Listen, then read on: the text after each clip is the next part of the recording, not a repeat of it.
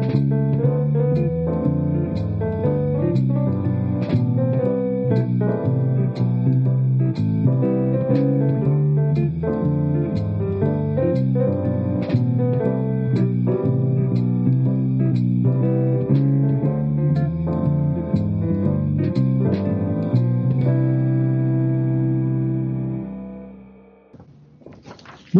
Tardes, bienvenidos a Diálogos de Mentes. Eh, hace mucho que no lo repasamos, pero nos podéis escuchar en diferentes plataformas. Ya sabéis, en Radio Utopía, eh, en, FM, también en www.radioutopía.es. Ahí eh, podéis escucharnos en directo y también podéis escucharnos en www.ivox.com buscando simplemente diálogos de mentes tenéis todos nuestros programas grabados. Esto lo, digo porque hace mucho no lo decimos. Así que buenas tardes, José Manuel. Buenas tardes, Juanjo. ¿Qué tal? Bueno, muy bien. Aquí ya apurando estos últimos días de horario de verano que, nos quedan. Yo no sé qué sería de mí si siempre viviéramos en el horario de invierno. Espero que cuando decidan no volver a cambiar la hora eh, nos quedemos con este. a pesar de las críticas que se hacen que este horario lo puso el dictador, ¿no? Para eh, ser más eh, afín a sus colegas de Centro de Europa, ¿no? Sí, sí. Bueno, es que el horario de invierno, yo tengo un amigo que dice que la humanidad se divide en dos tipos de personas, los que se levantan de noche y los que se levantan de día. con, el horario de con el horario de invierno somos muchos creo que los que nos levantamos de noche, ¿no? Eh, evidentemente, según él, los más privilegiados son los que se levantan de día. yo, sinceramente, yo la verdad que prefiero tener eh, más luz eh, al final del día que, al principio, ¿no? Porque, bueno, al principio del día supongo que cada uno irá en, función del trabajo que tenga y lo que tenga que hacer a la hora que se levante, etcétera, etcétera, ¿no? También tiene que ser raro, ¿no? Que a las nueve de la mañana sea todavía de noche, ¿no? Pero bueno. Bueno, ahora ya entraremos en una y media, ocho horas de luz, 14 de oscuridad, es lo que toca. Eso es de todas formas, con los confinamientos, pues eh, nada, cada uno en su casa que encienda la luz cuando le parezca. y ya está. Si, no, si nos ponen toques de queda y todo, pues imagínate, ¿no? Sí, sí, sí. Ay, Dios mío. Bueno, eh, vamos a continuar. Eh, hablábamos el otro día de, psicología moral eh, y bueno, la verdad que pasamos un buen rato riéndonos mucho mm, con los dilemas morales, ¿no? Que, que planteábamos a modo de introducción y, chascarrillo, ¿no? Para, para centrar un poco de qué íbamos a hablar. Em, todo este tema salió porque José Manuel había leído hace poco, creo, un libro que se llama La mente de los justos de Jonathan Haidt. Y, a partir de ahí, pues decidimos montar este programa sobre la psicología, ¿no? Eh, bueno, si te parece, José Manuel, eh, yo creo que deberíamos hacer un poco resumen de lo que vimos en el programa pasado, por si acaso alguien eh, da la casualidad de que justo nos empieza a escuchar ahora, ¿no? Pues que no se pierda demasiado, aunque yo le recomiendo encarecidamente que empiece a escuchar desde nuestro primer programa para que vea cómo hemos ido evolucionando a peor poco a poco. Pero bueno, que sepan un poco de qué vamos a hablar hoy. Pues bueno, lo que, lo que estuvimos hablando es es fundamentalmente de, de, lo que de la, de, la, moral y su relación con las personas o, o, de cómo todas las personas tenemos eh, una cierta moralidad y, y, eso evidentemente es una variable que se puede estudiar desde el punto de vista psicológico, que se puede estudiar también desde el punto de vista sociológico, incluso desde el punto de vista cultural, y lo que pretendíamos pues era ver un poquito todo junto, ¿no? Un totum revolutum pero que nos hiciese reflexionar sobre algunas cosas. Y por eso introdujimos esos dilemas que Juanjo eh, aludía, a los que Juanjo aludía antes, eh, que nos dieron la oportunidad pues de, reconocer cómo las personas en función de nuestra posición y en función también de dónde hayamos nacido pues juzgamos como bueno o como malo algo que, se está realizando eh, estamos hablando mucho acerca del daño acerca de, eh, si algo es bueno o algo, o algo es malo en función del daño que produce a otras personas. Mm. Y, llegamos a, ver ejemplos de, situaciones en las cuales no se infringía daño a nada ni a nadie, pero que eran reprobadas desde el punto de vista moral porque se relacionaban con otra variable que era muy llamativa, que era el asco. De tal manera que las cosas que nos parecen asquerosas las consideramos como malas, mm. con independencia de que no hagan daño a nadie. Entonces, pues, eh, eso era un elemento muy importante y luego hay un elemento muy cultural, porque hay otro tipo de situaciones. Poníamos un ejemplo eh, acerca de dos eh, hermanos, hermana y hermano, que en unas vacaciones decidían tener sexo. Y, muchas personas pues juzgaban aquello como francamente inmoral eh, y evidentemente no había ni daño ni probablemente asco en el asunto porque se, se decía abiertamente a la hora de escribir el dilema que las personas, las, los hermanos, pues, y entonces ahí estaban otro tipo de componentes culturales, incluso religiosas, etcétera. Para llegar a concluir, y esa es la primera conclusión de la, del libro, del libro que, que, he mencionado antes, Juanjo, este libro de la mente de los justos, que en principio, según este autor, lo moral se relaciona más con lo emocional que con lo racional.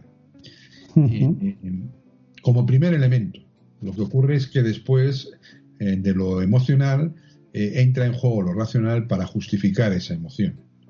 Eh, es la metáfora esta de que la mente está dividida como un jinete en un elefante. Y entonces el jinete es lo racional y el elefante es la parte más emocional y lo que hace el jinete únicamente es servir a los dictados de ese elefante. En yo lo vimos, eh, tenía que ver también con algo muy importante que es el asunto de la cooperación. Entonces, eh, ese, fue un, ese fue un paso social culturalmente y los antropólogos han escrito muchísimo sobre ello, un paso importantísimo de, los, de la sociedad de los cazadores a la sociedad de los agricultores y, se debió fundamentalmente a la cooperación. A la cooperación algo que todos mencionan. Nosotros ya lo hemos mencionado en alguna ocasión aludiendo a, por ejemplo, a Harari con su libro de Sapiens. Bueno, esto es algo que es muy... Sí, además Harari también decía algo que es curioso sobre la moral, ¿no? Hablaba del chismorreo, ¿no? Creo, al menos. Sí, sí, sí, El chismorreo creo que... muy importante, sí. Sí, sí, que ahí también se va creando un poco la, moral, ¿no? Con ese chismorreo, estamos criticando las acciones de otros, las cuestionamos, las... Eso es, el chismorreo sirve para, para, por un lado, hacer cohesión de grupo, porque estamos compartiendo información de otros que supuestamente pueden ser nuestros enemigos, ¿no? Y además para, eh, para descubrir los de los enemigos, ¿no? Eh, va unido mucho porque eh, podemos decir que eh, la sociedad que chismorrea unida permanece unida, ¿no? Eh, en ese sentido. Y, lo que está demostrado socialmente es que los grupos más compactos y cooperadores, pues generalmente vencían a los grupos formados por individualidades egoístas. y, fíjate que, por ejemplo, el, deporte ha dado muchos ejemplos, muchos ejemplos de esto precisamente, ¿no? ha habido muchas veces que se han intentado en, equipos deportivos recolectar estrellas y, no han funcionado como equipo, mientras que otros que no tenían tantas estrellas de relumbrón, pues eh, funcionaban perfectamente como equipo y finalmente terminaban, ganando. Eh, normalmente lo que suele ocurrir en el deporte es que los equipos que mejor funcionan son aquellos que tienen muy pocas estrellas o a lo mejor solo una y un montón de alrededor de esa estrella, ¿no? Pero, eh, pero bueno, es un ejemplo más, ¿no?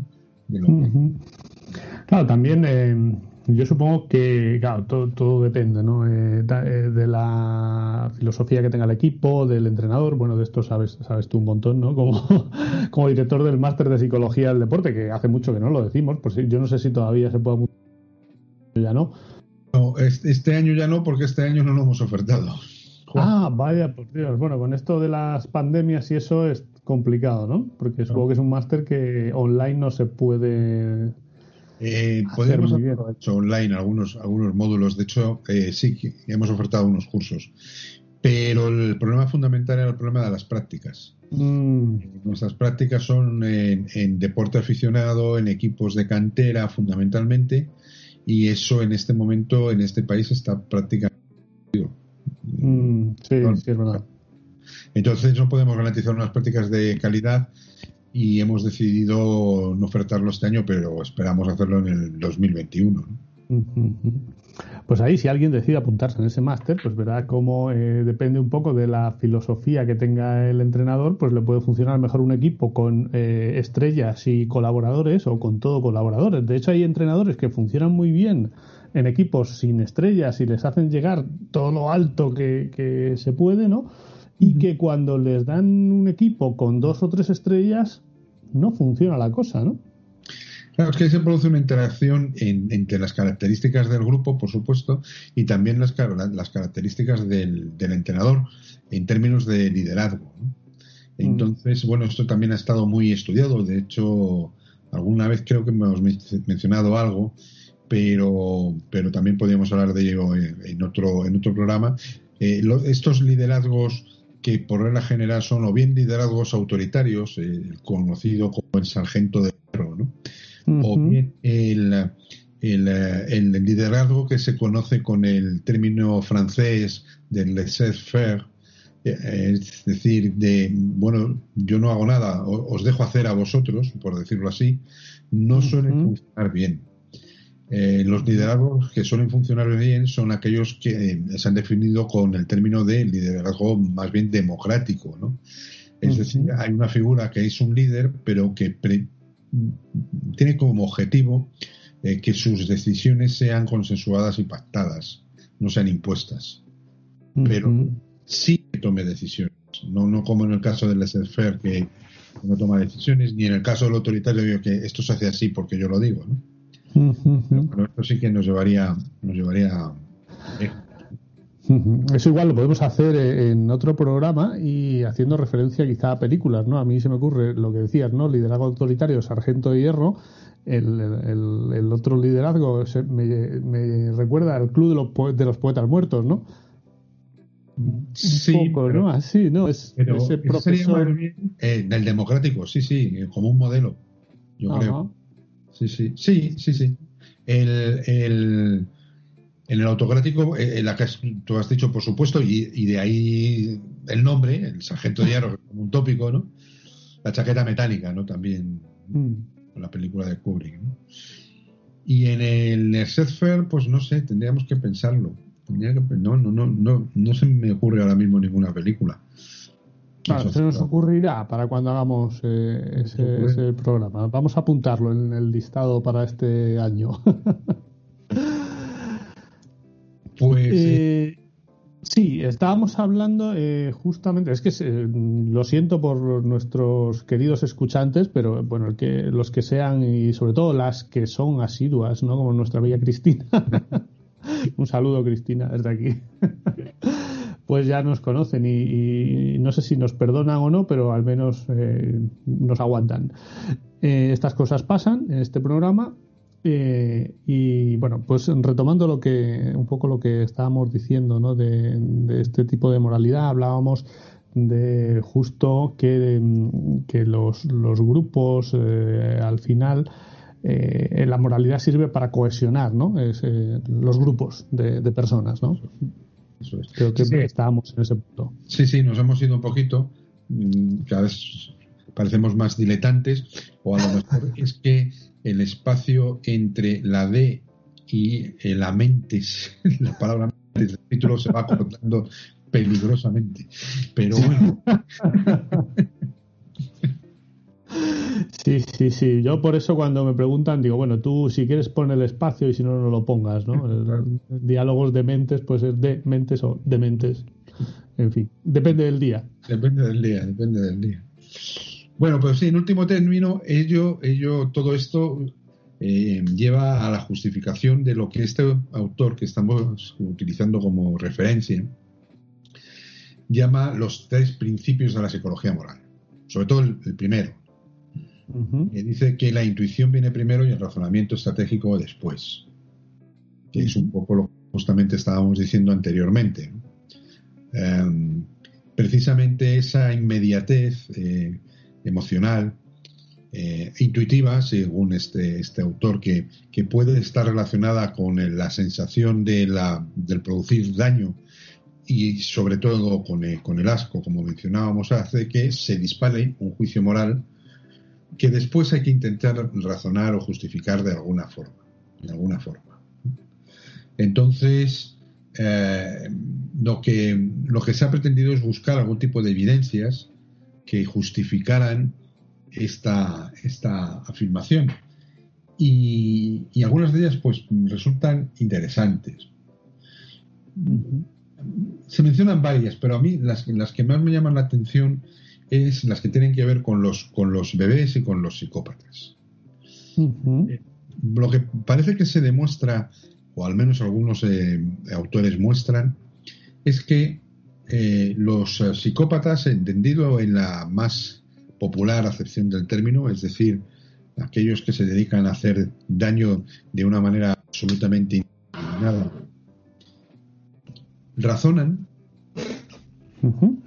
hay muchos estudios que además les atribuyen un alto CI en el, en el eh, tópico que todos podemos tener, nos imaginamos siempre a ese psicópata de película tan sofisticado eh, haciendo crímenes muy elaborados, ¿no? Y poniendo en jaque además a, a avezadísimos detectives, por ejemplo, Sherlock Holmes, ¿no? Moriarty, Sherlock Holmes, ¿no? Por poner el ejemplo más claro.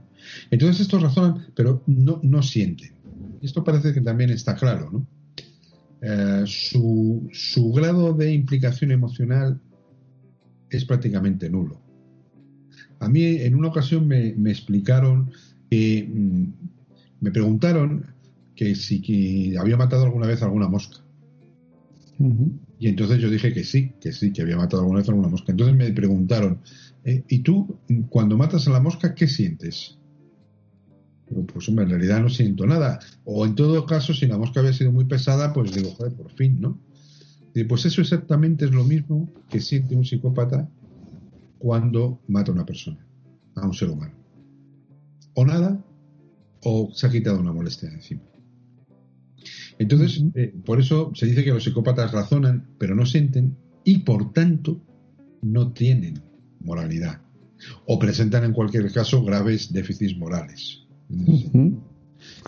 Hay un. No, perdón. No, no, sí, sí, sí, sí, No, hay una, hay una serie de televisión ya antigua que se. Dexter, que, bueno, el personaje es un psicópata eh, bueno, digamos, ¿no?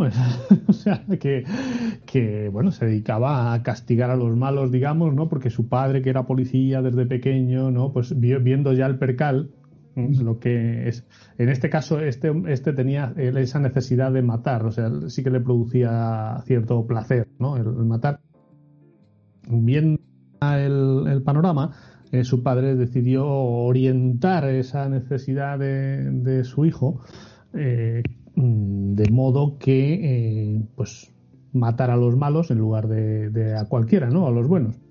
Y es curioso porque es lo que tú dices, ¿no? Él parecía entender lo que sentía la gente y demás, más o menos era capaz incluso de simular esas emociones y demás para que no le pillaran, eh, de hecho, tenía hasta una pareja muy bien elegida porque ella había tenido problemas con otro, entonces la implicación emocional era muy, muy baja, digamos. Pero eh, es cierto, no sentía nada, ¿no? O sea, era capaz de simular, capaz de entender cómo se iban a comportar otros en función de sus emociones, pero él eh, realmente no sentía nada. Con lo cual, en efecto, eso, eso reafirma la predominancia de la razón en, el, en ese individuo, porque eh, todo estaba calculado, como tú has dicho. Ah, que la pareja de una determinada manera, etcétera, todo está perfectamente calculado para cubrir sus intereses. Y desde ese punto de vista moral, pues desde luego no, no existe, aunque se podría siempre eh, bañar en este caso de la serie con eh, está justiciando a los malos, ¿no? Pero mm. Eso, de que quien roba a un ladrón tiene 100 años de perdón es algo que mucha gente discutiría. Sí, bueno, digamos, eh, pero bueno, él, mm, digamos que a los malos es cierto que los mataba, pero en ese sentido de que eh, era eh, como una como una deuda con su padre, ¿no? Es decir, oye, pues mi padre me ha protegido para que yo pueda estar en libertad, me ha enseñado a, a, matar sin que me pillen, no sé, no sé cuántos, pues le voy a hacer caso y voy a matar a quien él me dijo, ¿no? Entonces, pero vamos, que él, yo creo que le daría igual. Es curioso, sí. Claro. Pues ese, es el caso de los psicópatas. Y el caso de los bebés sería justamente el contrario. Entonces, eh, según muchas eh, teorías, eh, los bebés, cuando son muy bebés, pues evidentemente no tienen la capacidad de razonamiento ni mucho menos desarrollada, pero sí sienten y sí tienen emociones.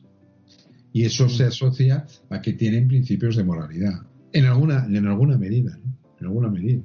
Lo que les, lo que les podría decir, ellos el bebé también juzga lo que le parece bien y lo que le parece mal, pero de una manera puramente emocional, puramente instintiva, puramente intuitiva y desde luego eh, no pudiéndole dar después el baño ese de raciocinio que ya podemos hacer las personas adultas. Eh, entonces, claro, esto eh, da, da, una respuesta a una pregunta que es la pregunta que siempre se hacen con relación a muchos temas y es bueno, pues ¿de dónde viene la moralidad? Y hay una de las respuestas, es una respuesta puramente nativista que se relaciona mucho con esto que acabamos de decir. La moralidad viene puesta en serie en el ser humano. Todos nacemos con moralidad. Lo único que después la iremos desarrollando, porque con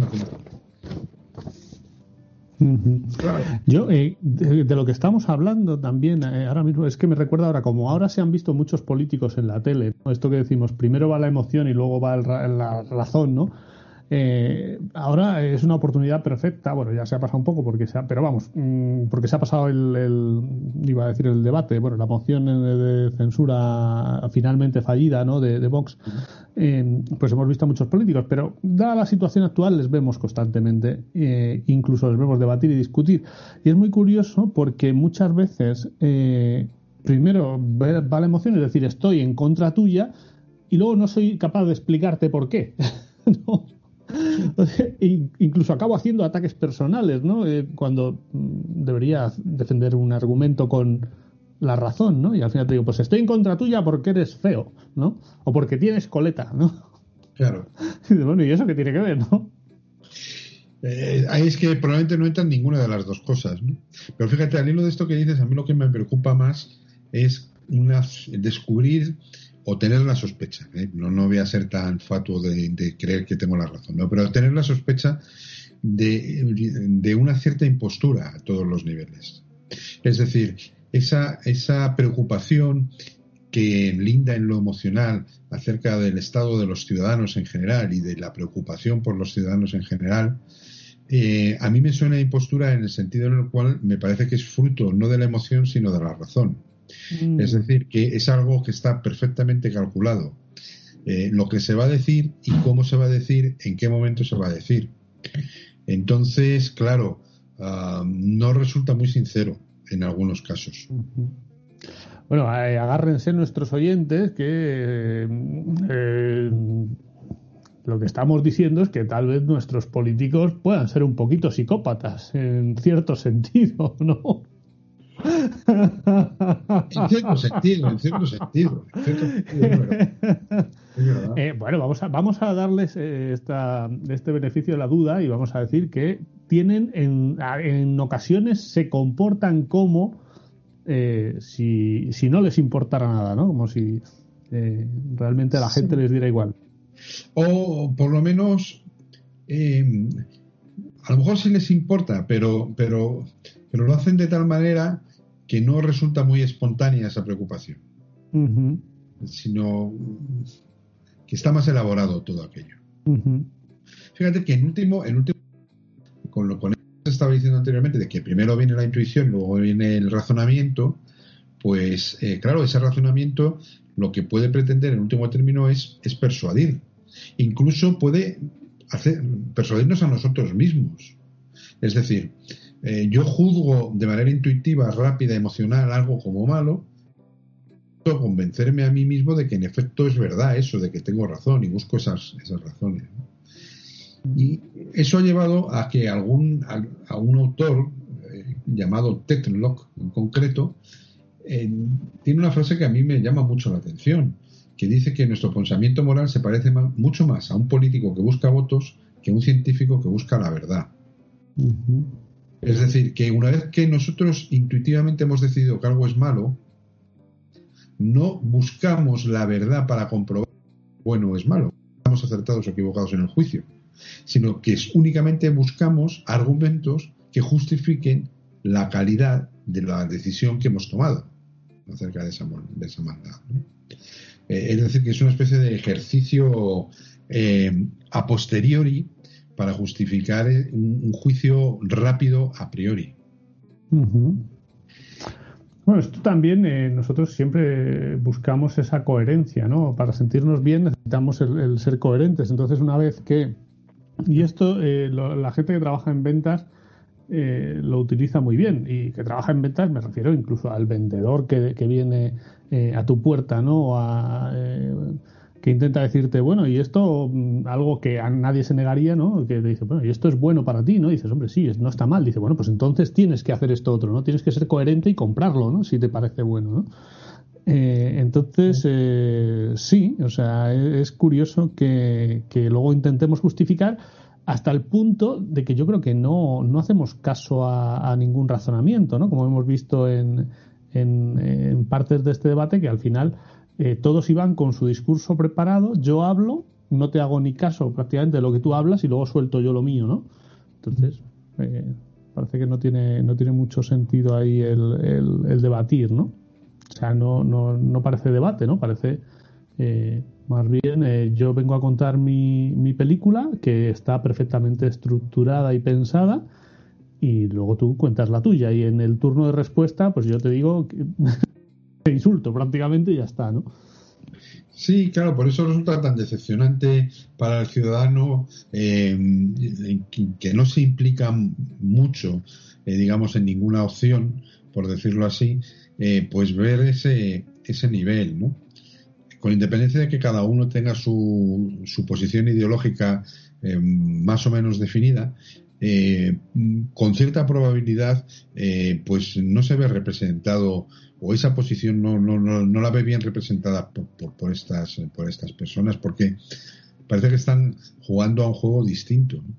Mm. Es como una especie de realidad paralela la que se vive en el, la que se vive en el, en el Senado, ¿no? Y ha habido una política en concreto que ha dicho que en, el debate este en el cual se han empleado tantas horas han muerto no sé cuántas personas y como que nosotros estamos perdiendo el tiempo debatiendo esto y está muriéndose la gente mm. bueno pues eh, claro eso suena muy emocional no pero es mm. enormemente a mi juicio enormemente demagógico mm. porque desgraciadamente para todos nosotros si no hubiese habido eh, debate de emoción de censura hubiesen muerto exactamente las mismas personas es decir, que el que ellos hayan estado encerrados en el Parlamento discutiendo no ha aumentado el número de muertos. Mm. O lo que es peor, que no estén encerrados en el Parlamento no hace que disminuya el número de muertos. Mm. Con lo cual, bueno, pues es una frase que queda muy bonita, dejar a la galería, pero yo creo que obedece más a ese plan estratégico racional que a algo puramente emocional y sentido. Con independencia de que a lo mejor, y ahí me estoy pasando de listo, esta persona, pues en efecto, eh, se vea muy emocionalmente afectada por, la cantidad de muertos que hay, ¿no? que ahí no puedo, no puedo entrar en, evidentemente en sus sentimientos. Pero no deja de ser, cuando menos, llamativo. llamativo. Sí, no, desde luego. Eh, bueno, eh, continuamos, si es que no, nos, vamos de vez en cuando. yo creo en parte por culpa mía, pero bueno. Eh, hablábamos de que había tres posibilidades, de, la procedencia, de la moral, de, cómo, de dónde viene, de dónde surge, de dónde emerge esto, ¿no? La primera era la nativista, o sea que nacemos con una moral, el ser humano es moral, digamos, ¿no? Entonces, eh, ya directamente ahí no habría nada que hacer. Esto es genético, mm, nacemos con, al, menos con la capacidad de ser seres morales, ¿no? Luego ya la que tome cada uno igual sí que podría ser algo social, pero de momento esto nos viene de serie. Sí, sí, más o menos así. Es decir, sería una cuestión puramente filogenética igual que la especie de Homo sapiens tiene un desarrollo neuronal y, y es capaz de manejar un lenguaje simbólico y además tiene unas manos que nos diferencian de, cualquier otro ser vivo, pues además también naceríamos con volar. Básicamente esa sería la idea. O sea que nosotros imaginemos que mm, ponemos en una isla apartada del mundo a un, a un grupo de seres humanos recién nacidos y bueno, dándoles ciertos cuidados para que ellos puedan empezar a sobrevivir o, con, o con muy poca edad automáticamente eh, ese grupo tendría una moral o desarrollaría esa, esa moralidad. Sí, más o menos esa sería la idea, claro. la cuestión está en, conocer qué tipo, qué tipo de moralidad desarrollaría. Entonces, claro, esa sería, esa sería la segunda de las respuestas, que algunos han llamado la respuesta positivista. Y es que la moralidad proviene del aprendizaje única y exclusivamente. Es decir, eh, no nacemos con ninguna moralidad, pero la aprendemos. La aprendemos, sin más. Este es, es, un concepto que algunos han llamado eh, como de tabula rasa, no solamente aplicable a la moralidad, sino a cualquier otra, otro tipo de aprendizaje del ser humano. Es decir, eh, los individuos naceríamos sin ningún tipo de conocimiento y todo lo vamos forjando en función de nuestras experiencias. Ese concepto de tabula rasa ha sido enormemente criticado por algunos eh, psicólogos muy preponderantes en este momento. Por ejemplo, em, el caso de Steven Pinker, que tiene un libro que se llama precisamente La tabula rasa, la tabla rasa, en el cual critica duramente este tipo de planteamientos. Fíjate que eso es que eh, aquí la cuestión yo creo que, se, pueden, se puede combinar, ¿no? Eh, las dos cosas. pues nosotros podemos decir, vamos a circunscribirnos al caso del lenguaje, ¿no? Ah, podemos dar una respuesta nativista y decir, nosotros nacemos con, el Homo sapiens nace con la capacidad para desarrollar un lenguaje simbólico, pero podríamos incluir a la vez la respuesta positivista, ¿vale? De acuerdo, pero hablamos aquel idioma al cual nos han expuesto desde que somos bebés, ¿no? Es decir, que que como algunas veces hemos dicho aquí, no es una característica esencial para hablar chino mandarín tener los ojos rasgados y la piel tirando amarilla. Esa no es una característica. Cualquier tipo de piel podría hablar chino mandarín si les ponen al lenguaje chino mandarín, al idioma chino mandarín. Digo este porque eh, junto con el serbo-croata y el húngaro dicen que son de los más difíciles del mundo, ¿no? De, ¿Ah, sí? para aprender, ¿no? O sea que. Eh, entonces, pues ahí estás combinando las dos cosas. Es cierto, nacemos filogenéticamente con unas capacidades y las desarrollamos en función del aprendizaje. Y esto, pues podría ser aplicable a muchos ámbitos, incluso desde el punto de vista del, del físico, del orgánico. ¿no? Tú puedes tener una dotación genética porque tus padres han sido personas deportistas sanas, fuertes, etcétera, que te predisponga a desarrollar un cuerpo muy fuerte, pero si no, no entrenas, si te dedicas a comer bollos y hamburguesas, pues probablemente desarrollarás una obesidad.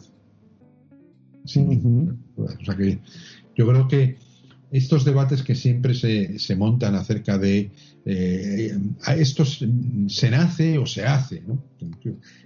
expresado en términos eh, populares, quizá la respuesta, la respuesta más idónea sea la combinación de ambas. ¿no? O sea, no, no, no, no podemos imaginar un, ser humano que no se desarrolla en función de sus propias características en términos genéticos, en, términos de especie en definitiva, combinado con las experiencias a las cuales se, se, ve sometida desde el minuto uno de, de nacer. ¿no?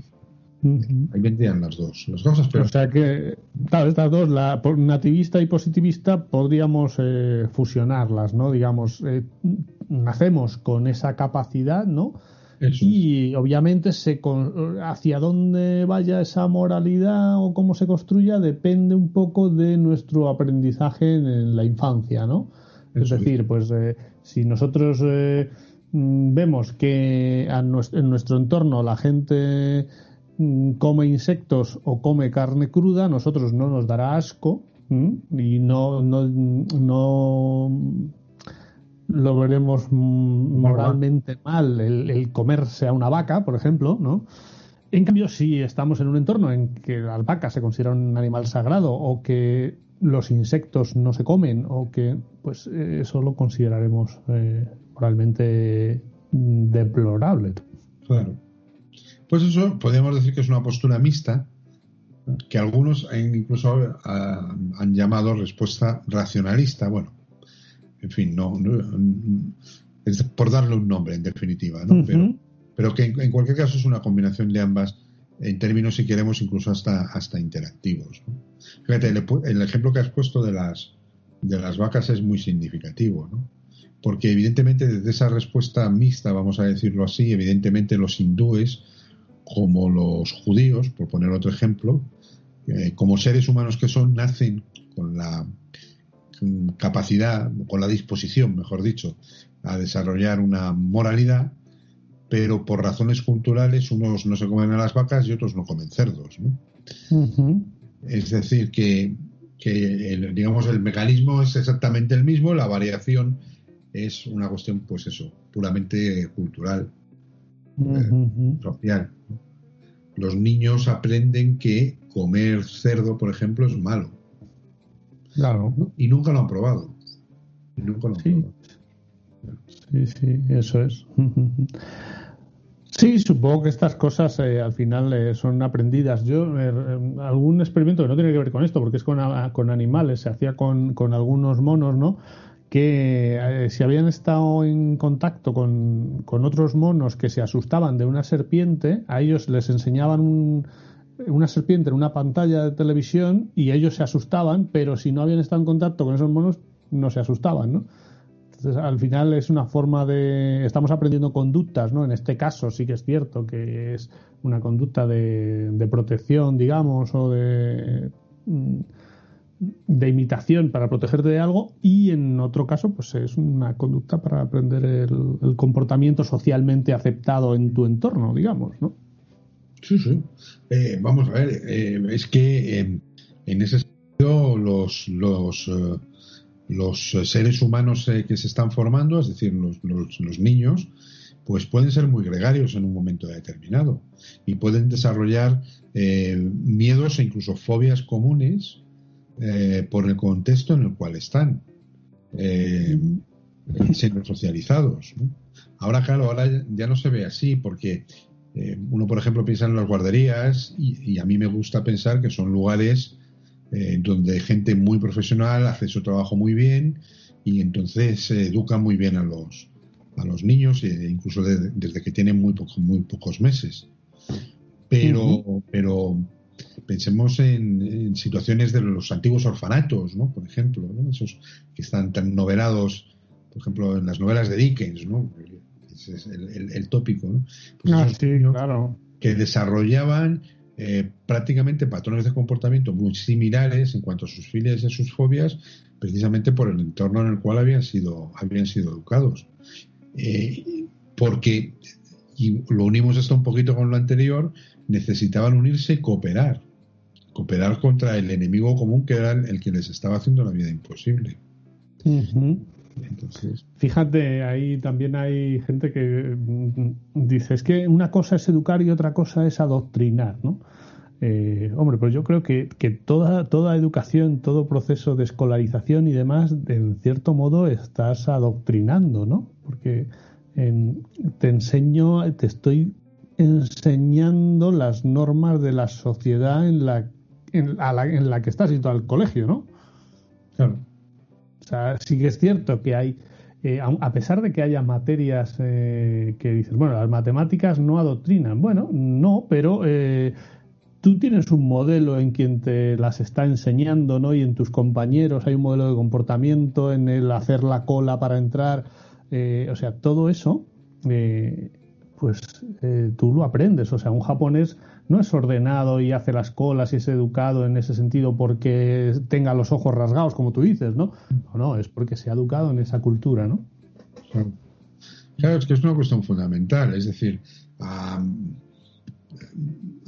vamos a ver, las respuestas eh, nativistas eh, son siempre respuestas que tienden a liberar de culpabilidades y de responsabilidades, en definitiva.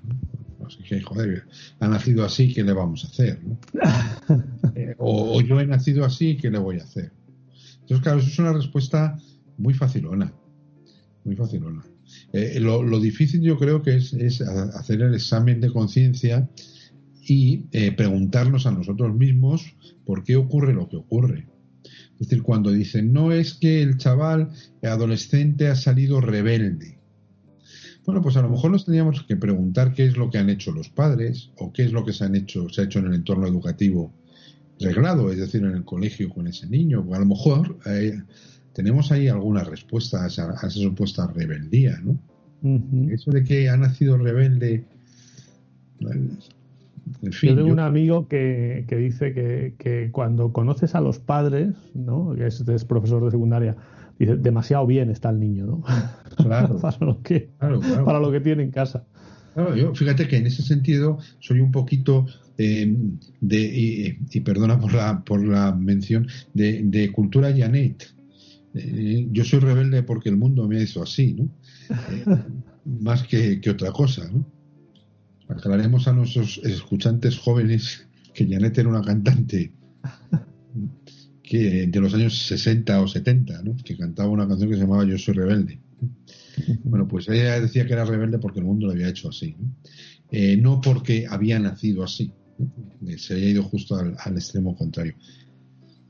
Fíjate, ahora hay una serie de televisión que no, está en plataformas, y esto es una novedad, sino en la televisión reglada, que lo está poniendo la 1 y es una serie muy interesante y a mí me alegra mucho que lo ponga la 1 en la televisión pública, que se llama Hit. Hit. Hit, H-I-T. Eh, suena a, éxito, ¿no? Pero no. Eh, corresponde a las iniciales de precisamente un profesor un poco heterodoxo, vamos a decirlo así, que se llama Hugo Ibarra Toledo, el personaje, y de ahí que tiene como objetivo, digamos, encauzar, o mejor dicho, él mismo incluso dice curar a adolescentes que están infectados, según él. Ah. Es decir, el, típico adolescente de las eh, películas de institutos que es un irrespetuoso, un gamberro, un abusador, un acosador, en fin, que tiene todas estas cosas. Y entonces eh, lo plantea de una manera distinta a lo que suele ser la serie española, ¿eh? los españoles. Y está interesante. Y después de la serie ponen un debate. Bueno, eso ya es más desigual, depende de quién vaya al debate, eh, que se llama ¿Quién educa a quién? Es el título genérico. Y entonces cada semana pues tratan un tema de los que ha salido en el capítulo de la serie. Bueno, pues eh, ahí, ahí se ve mucho esto que estábamos hablando de, de, cuál es la actuación de los padres, de cuál es la actuación de la dirección del, del, colegio, del instituto, y de cuál es la actuación, y esto es algo muy interesante, de las eh, autoridades educativas que están por encima de los colegios en términos de comunidad, ¿no? Por ejemplo, e incluso, ¿por qué no?, de Estado. Entonces se ven cosas bastante, bastante interesantes. Y, eso iría, desde luego, muy en contra, eh, si ves una serie como esta, de las tesis nativistas. Pero bueno, mucha gente se siente muy cómoda diciendo, oye. Es que es eh, fácil de justificar, ¿no? O sea, es decir, eh, es que yo soy así, ¿no? Sí, sí. Eh, ahí, eh, claro, eso para, para los psicólogos, sobre todo la gente que se dedique a terapia, lo primero que hay que hacer es romper esa creencia, ¿no? Porque si, si tú vas a querer cambiar algo y dices, bueno, yo es que soy así, pues mal empezamos. yo es que estoy deprimido, pero bueno, yo es que soy así. no. No, no, fíjate, yo esa, esa, esa expresión, que la he escuchado muchísimo, también la he escuchado en estudiantes de, la Facultad de Psicología. Entonces, cada vez que la escucho, lo primero que les digo es, te estás equivocando.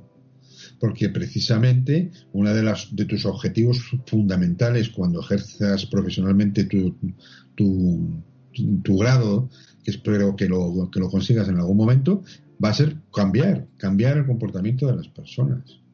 Y entonces luego vas a luchar precisamente contra esta frase del yo soy así. Aparte de que es eh, entra dentro de estos típicos tópicos que tantas veces hemos mencionado, de, típicos tópicos que tantas veces hemos mencionado y que y que desde luego no, no se sostiene porque no se lo cree ni uno mismo, no es una frase hecha en definitiva. Ya, claro, es una forma quizá de, excusarse, ¿no? De decir, eh, o de, eh, fíjate, esto es una llamada a la inacción, ¿no? Yo es que soy así, no, quiero hacer nada. Claro, efectivamente. Y además muchos lo dicen con orgullo, que es lo que más me llama la atención. Es que yo soy así y no puedo cambiar. Pues, pues qué, qué pena, ¿no? Sí, sí, sí. No que seas así, que me da igual, sino no poder reconocerte a ti mismo que no tienes la capacidad para poder cambiar. Me parece triste y sobre todo me parece falso. Porque si algo ha demostrado el ser humano es su capacidad precisamente para adaptarse eh, a nuevos contextos y por tanto para poder dar su comportamiento a los requerimientos de las situaciones a las cuales se enfrenta. Porque si no te adaptas, eh, entonces te, convertirías en un inadaptado, y perdón por el juego de palabras. Y eso, implicaría, eso implicaría que tienes un problema serio.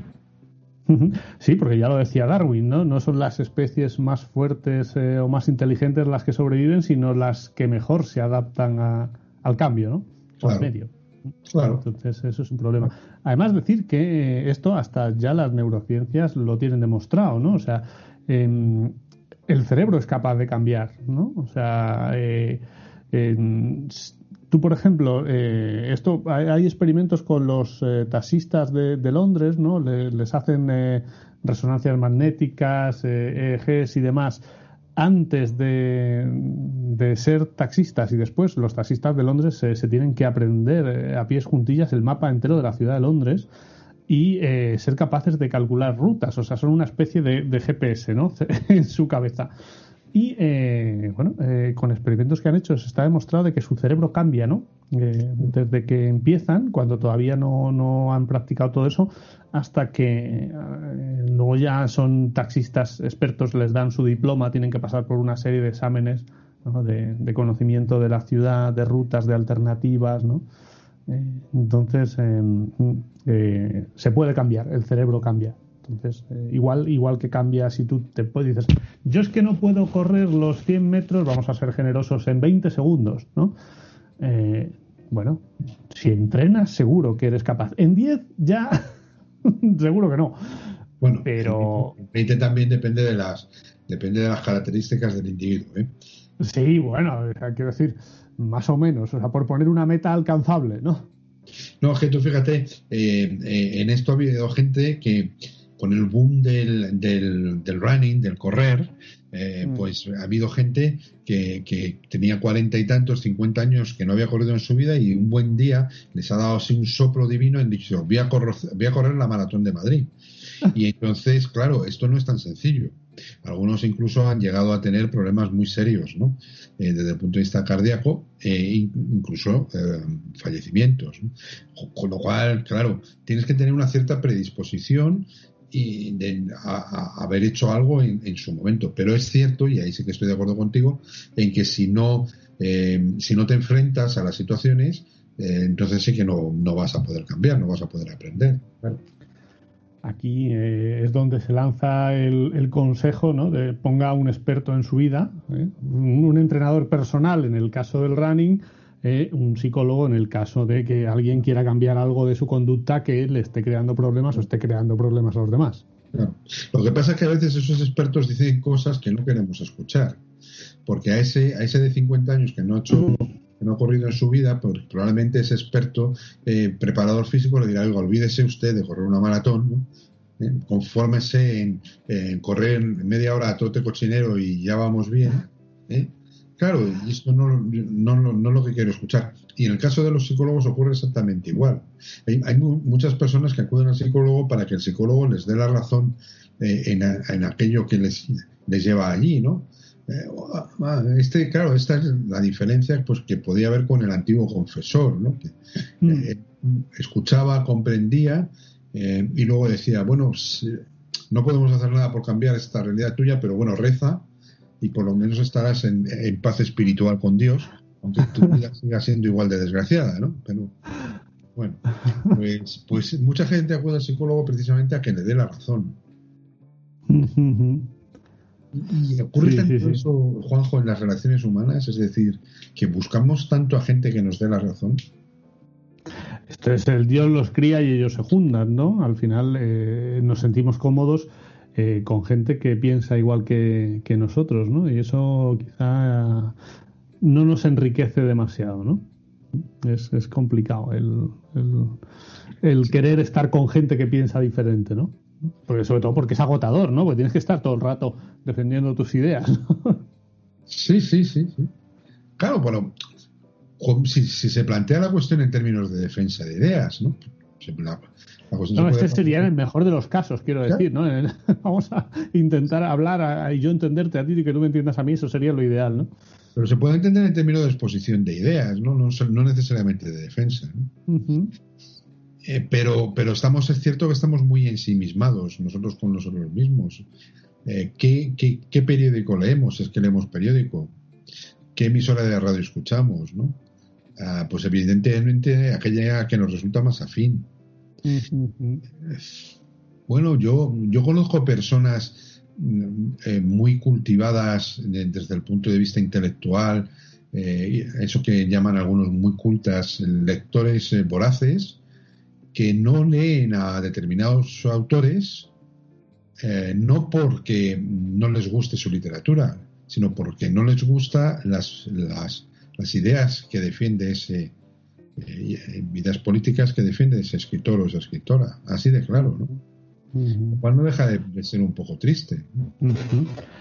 Esto, eh, claro, ¿a qué viene todo esto? Dirán nuestros escuchantes. Pues eh, a lo que estamos hablando. ¿Por qué no me gusta esa persona? Porque tiene una moral diferente a la mía. Entonces ya emocionalmente eh, tiendo a separarme y como no puedo discutir con él porque al final estoy leyendo un libro, lo que hago es dejar de leerlo o dejar de escuchar esa emisora, ¿no? Y, esto es otra de las características ¿no? de, la moral, ¿no? que, nos separa, de, que eh, nos une de los que tenemos una moral similar y nos separa de los que mm, tienen una diferente. ¿no? Es, em, estamos diferenciando, como decía Harari, ¿no? entre, siempre buscamos esa separación entre ellos y nosotros. ¿no? Claro. Claro, aunque los principios básicos son exactamente los mismos. Es decir, cuando tú mm, te, encuentras con dos grupos distintos, me da igual que sean políticos o si queremos de futbolísticos, me da exactamente igual, ¿no? Eh, hay determinado tipo de principios, como pueden ser el del compañerismo, el de la solidaridad, etcétera, que son exactamente igual para los dos grupos, aunque sean antagónicos en lo que están defendiendo, en los contenidos que están defendiendo. Tú te puedes encontrar a ultras eh, a gente de extrema derecha y a gente de extrema izquierda, y como endogrupo, como funcionamiento del grupo, funcionan exactamente igual. Te digo eso. respeto, ¿no? Reconocimiento del igual a mí y desprecio del distinto a mí, todos esos son cuestiones que podrías aplicar perfectamente a cualquiera de los, de los grupos. Exactamente igual, ¿no? Lo que varía es el contenido. Entonces, y lo que varía sobre todo es el enemigo. Sí, de esto hablamos eh, cuando hablamos del fanatismo, ¿no? Al final, eh, eh, fíjate, podríamos decir que mm, una de las características del fanatismo es esa moralidad estricta, ¿no? Quizá. ¿no? Cuanto más te vas a los extremos, más estricta y menos permisivas son las normas morales, ¿no? Sí, esto lo, relacionábamos en su momento con el término dogmatismo. Es decir, cuanto más dogmático eres, cuanto más en los extremos de, la, variable te encuentras, eh, es más difícil que cambien, que cambien tus eh, creencias. Y eh, asociado a tus creencias, evidentemente los juicios morales están muy cercanas a las creencias, sin duda ninguna. Es decir, si una persona piensa que otra persona, eh, bueno, pongámonos el ejemplo más tonto, más obvio, ¿no? una persona del Ku Klux Klan piensa que una cree, por tanto, que un individuo de raza negra es un individuo inferior.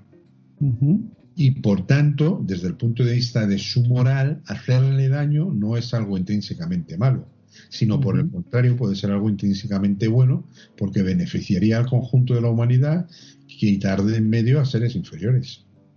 Como lo que hablamos de las moscas antes, ¿no? Que decías tú, para él es eh, dice, mm, ¿por qué has matado a esta persona? Bueno, pues me está molestando. dice, hombre, pero es una persona. Bueno, pues como a ti que te molestaba la mosca, que no has dudado en matarla, ¿no? Claro.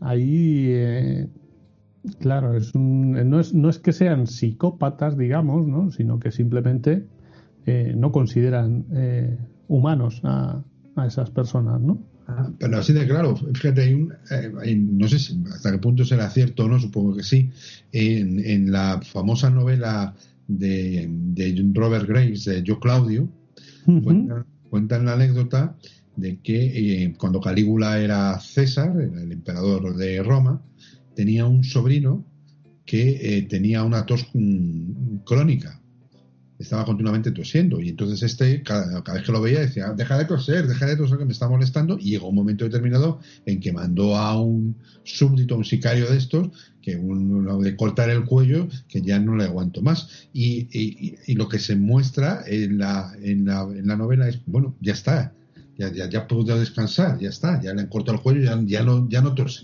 ya está. Eh, has hecho referencia a una serie que a mí me encanta. De hecho, eh, dicen que es la mejor serie de la historia, basada en esa novela de Yo Claudio. La serie tiene el mismo nombre, Yo Claudio. Eh, entonces, me tienes que permitir que, la nombremos al menos, ¿no? De hecho, es, es, una parte, es muy curiosa, ¿no? Yo recomiendo verla eh, es una serie de la BBC, probablemente de las primeras series que, se hicieron, ¿no? en este sentido, no sé. Década de los 70. Sí, por eso te digo, no había series como tal, ¿no? Y es una serie que, empieza, si no recuerdo mal, eh, con, eh, con la muerte de César Augusto.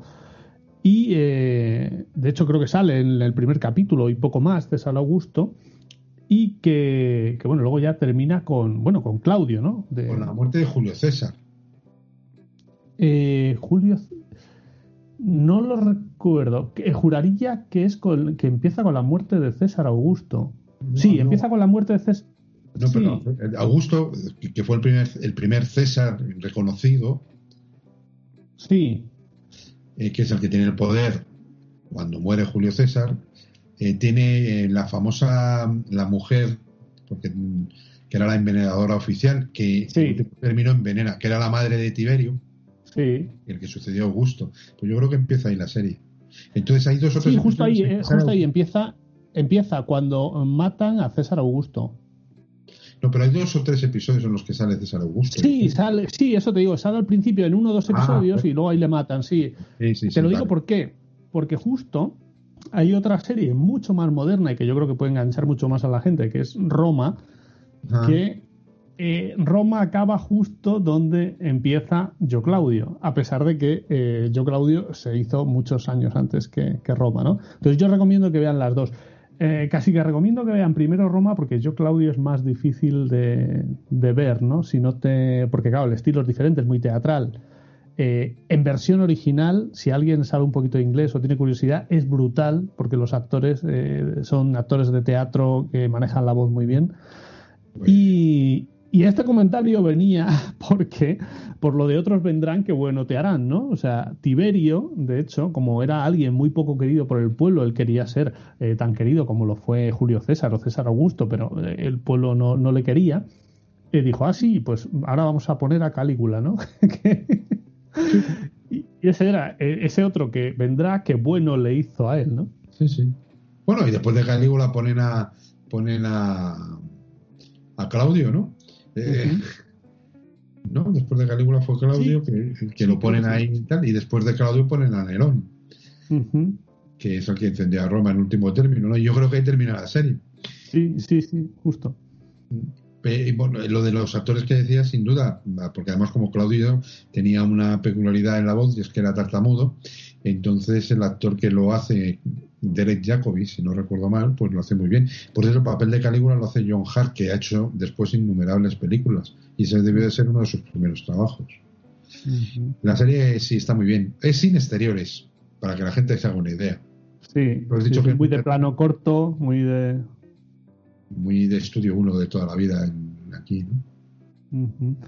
Pero muy, muy recomendable, ¿no? Y ahí, eh, pues bueno, también en, estas dos series, porque la serie de Roma a mí me llamó la atención una cosa, ¿no? Y, tiene que ver también con, con la moralidad, ¿no? Eh, era como la gente moría sin previo aviso, digamos, o sea, de pronto pues a alguien le mataban a su mujer o le mataban a su marido de un día para otro, eh, a los dos días ya había rehecho su familia con otra mujer o otro marido y no había mayor problema, ¿no? No había esta moralidad del luto, de tirarte no sé cuántos años. No, chicos, si es que aquí la vida es muy corta, ¿eh? Sí, sí, y además es que allí lo era, en efecto.